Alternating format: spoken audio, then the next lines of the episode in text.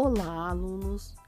Vamos colocar em prática os assuntos abordados nas aulas anteriores, que foram pensamento crítico e pensamento científico. Agora, vamos utilizar os conhecimentos adquiridos no entendimento do serviço ao público. O atendimento ao serviço público é uma tarefa que toda empresa precisa se dedicar.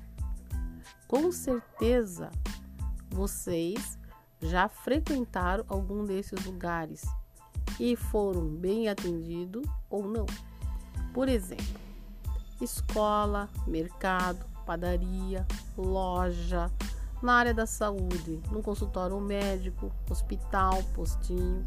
Isso porque o suporte oferecido aos consumidores é determinante nas relações comerciais, ajudando a aprimorar o que não está bom e a potencializar bons resultados. Além disso, o atendimento aos consumidores é um desafio institucional que constrói a imagem do negócio, um espelho corporativo perante o público, com comunicação clara e cordial e respeitosa às diversidades e à sustentabilidade. Conhecer os pilares de um bom atendimento ao público é um dos primeiros passos para começar a oferecer o contato que seus clientes precisam. Com base nisso, vale a pena entender mais sobre o conceito de atendimento e sua importância.